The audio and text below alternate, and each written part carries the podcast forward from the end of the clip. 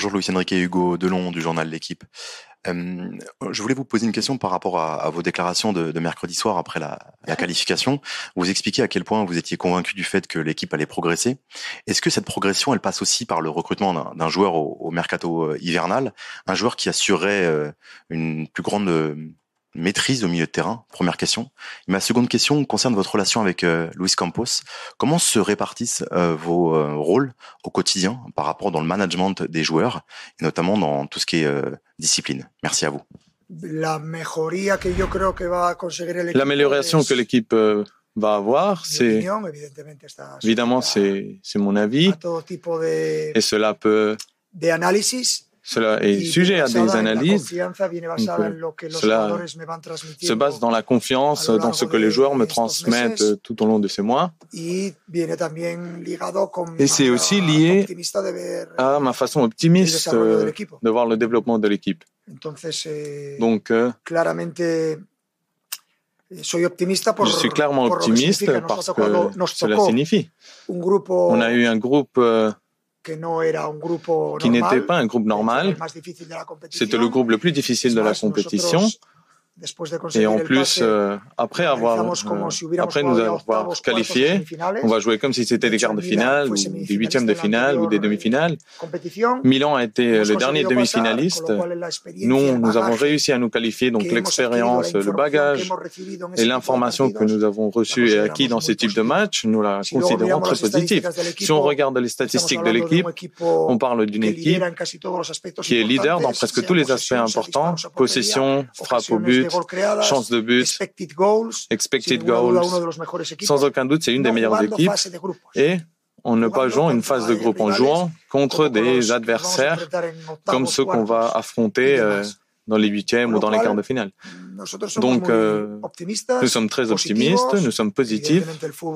Évidemment, le football va mettre chacun à sa place. Et c'est tout. À partir de là, le mercato d'hiver, c'est toujours un marché très compliqué parce qu'il est conditionné par les besoins en tant que eh, blessure et parce que c'est difficile de trouver des joueurs de haut niveau, mais nous sommes toujours ouverts à améliorer notre, notre effectif. C'est notre objectif. Depuis la direction sportive de Luis Campos jusqu'à moi en tant qu'entraîneur de la première équipe, il faut toujours améliorer l'effectif. On est ouvert à que cela se fasse. Il est possible qu'il y ait des joueurs qui viennent, qui ne viennent personne, que plusieurs joueurs viennent. On est toujours ouvert à améliorer notre effectif. Et pour le reste, comment on, gère un effectif? Moi, comme je suis né dans des grandes équipes j'ai vécu dans des vestiaires de grandes équipes presque toute ma vie, cela se gère avec de la normalité, avec des principes humains même de la même façon qu'une équipe de moindre niveau, avec des normes de discipline, et cela fait que la cohabitation soit très bonne. Je dois dire que c'est une équipe euh, à niveau humain dans lequel c'est le plus facile de gérer parce que tous sont très professionnels, il y a une ambiance très bonne et très positive, et parce que c'est un plaisir d'entraîner un groupe de joueurs comme celui-là. Bonjour coach Stéphane Bianchi. On n'est pas nombreux, je vais m'autoriser plusieurs questions dans une question, si vous voulez bien. Euh, autour de, de, de, Kylian Mbappé, euh, notamment. Euh, L'année passée, ça a quasiment fait un psychodrame, le fait qu'il joue dans l'axe, euh, en pointe de l'attaque. Euh, comment vous avez réussi à le convaincre, si tant est que vous ayez eu à le convaincre de, de, de jouer à ce poste-là?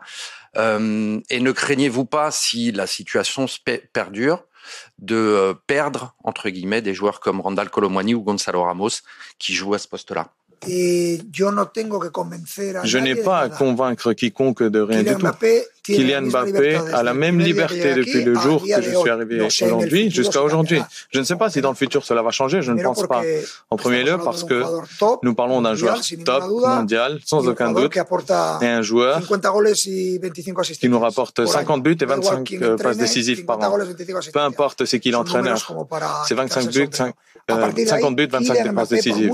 À partir de là, Kylian Mbappé, même si vous insistez, il ne joue pas en tant que numéro 9, il joue avec de totale liberté. Il a de la capacité pour jouer entre les centraux. Côté droit, côté gauche, en fonction de lui où il va jouer, nous, on va compenser. Vous pouvez dire ce que vous voulez, mais je vais répéter tout le temps la même chose. Je n'ai pas eu à convaincre quiconque. Si j'aurais eu à convaincre quelqu'un et je pense que quelque chose va améliorer l'équipe, je le ferai parce que l'équipe passe avant tous les joueurs, tous les entraîneurs et tous les directeurs sportifs. Et plus beaucoup. Si cela va affecter plus un joueur qu'un autre, bon, c'est évident que les décisions des entraîneurs ont des répercussions dans, dans les joueurs. Et des fois, jouer d'une façon ou d'une autre, cela implique que celui qui va jouer avec Kylian, ce sera un joueur plus positionnel ou plus sur le côté. Cela, c'est évident. Les décisions sont là. Et je répète, en tant qu'entraîneur, ce n'est pas mon ego, ce n'est pas ce que les gens vont dire sur moi. Ce qui me motive, c'est euh, que l'équipe, elle va jouer, elle va, elle va participer dans la compétition dans la façon dont je veux qu'elle joue et pour conquérir des titres. Merci. Bonjour, Nicolas Paillard, InfoSport Plus, Canal Plus. Dans quel domaine vous attendez des efforts et des améliorations pour que l'équipe soit meilleure en février, comme vous l'avez annoncé après euh, le match de Dortmund? Merci. Je n'ai aucun doute qu'on va être meilleur. Non, non. Ce n'était pas du courage après le match. Toutes mes équipes ont été meilleures au fur et à mesure des années, au long des mois. Après, on a eu des meilleurs ou des pires résultats, mais je n'ai aucun doute qu'en février, on va récupérer des joueurs des joueurs qui, qui sortent de blessures, des joueurs importants.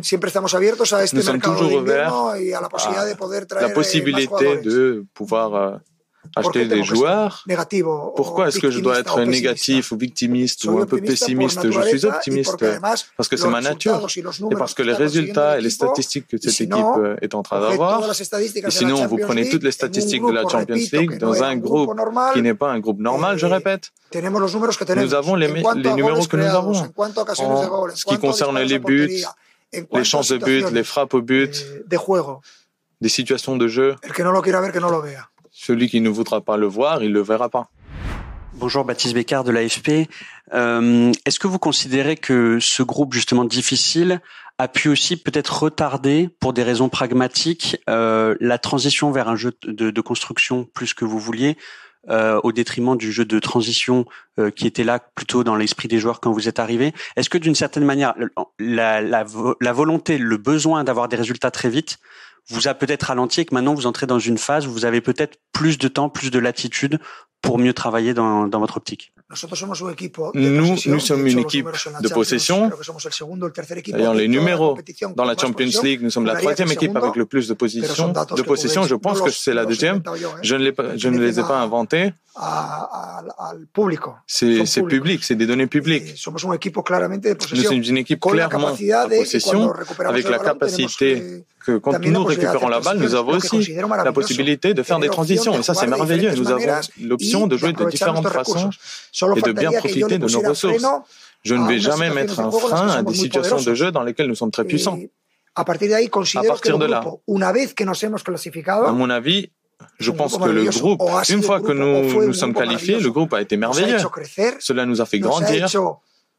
Cela nous a fait avoir beaucoup plus d'informations avec des, adversaires de notre niveau, des adversaires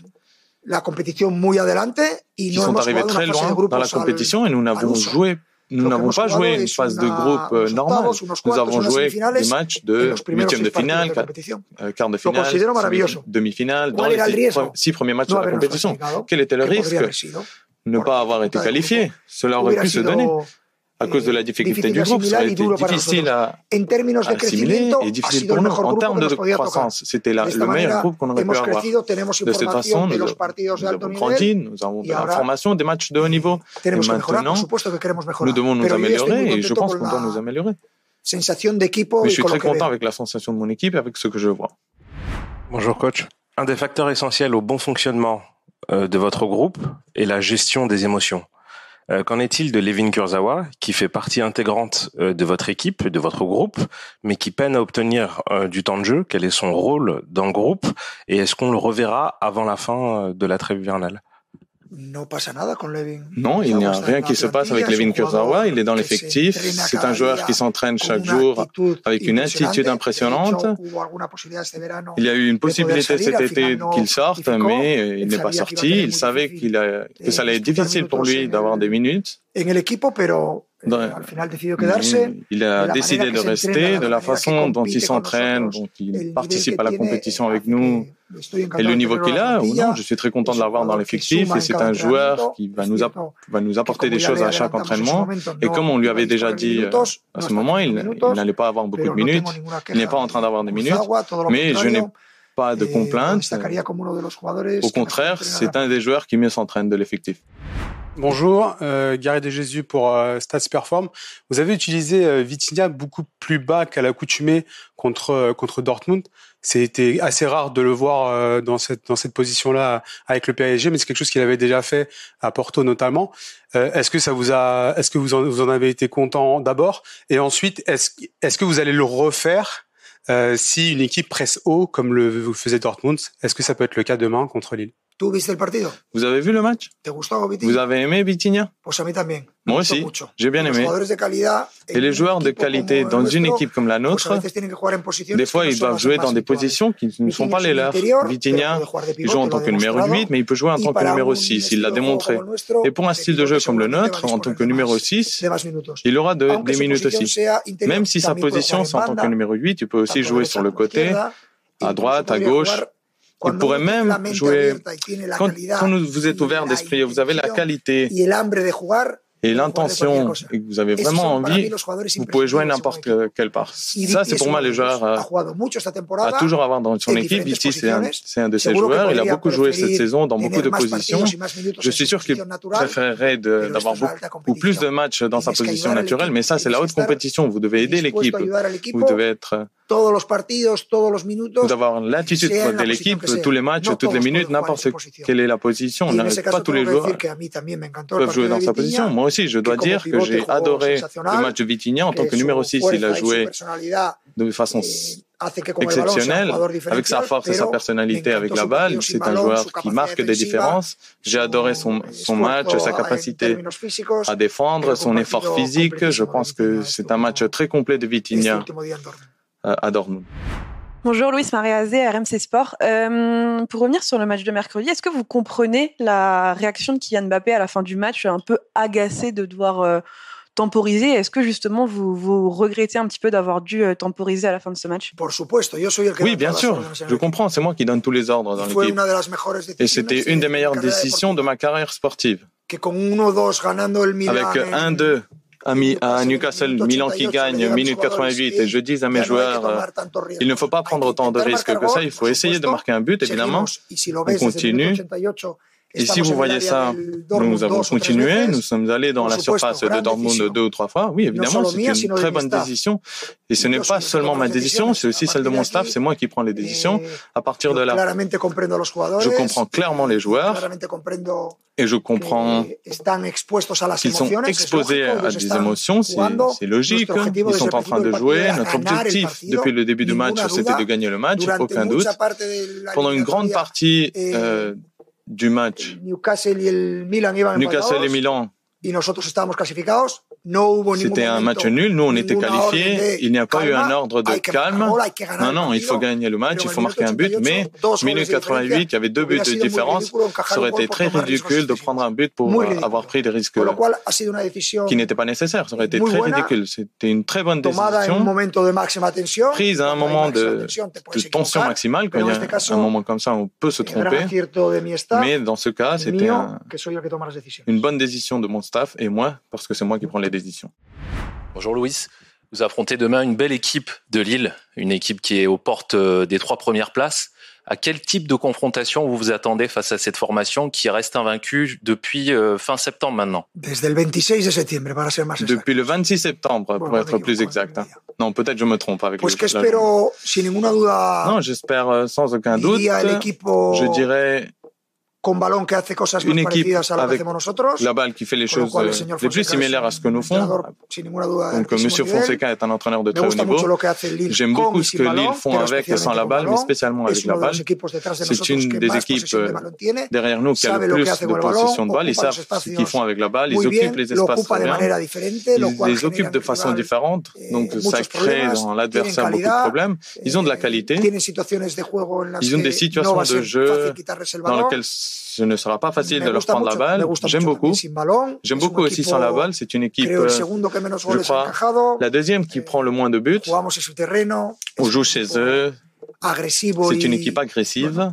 Et bon, c'est un des matchs les plus difficiles du championnat, une des meilleures équipes du championnat, à mon avis, évidemment, parce que je pense eh, que ça se rapproche beaucoup à ce que nous faisons avec la balle. Et bon, je serais enchanté de dire bonjour à M. Fonseca et de féliciter pour son équipe. Merci beaucoup.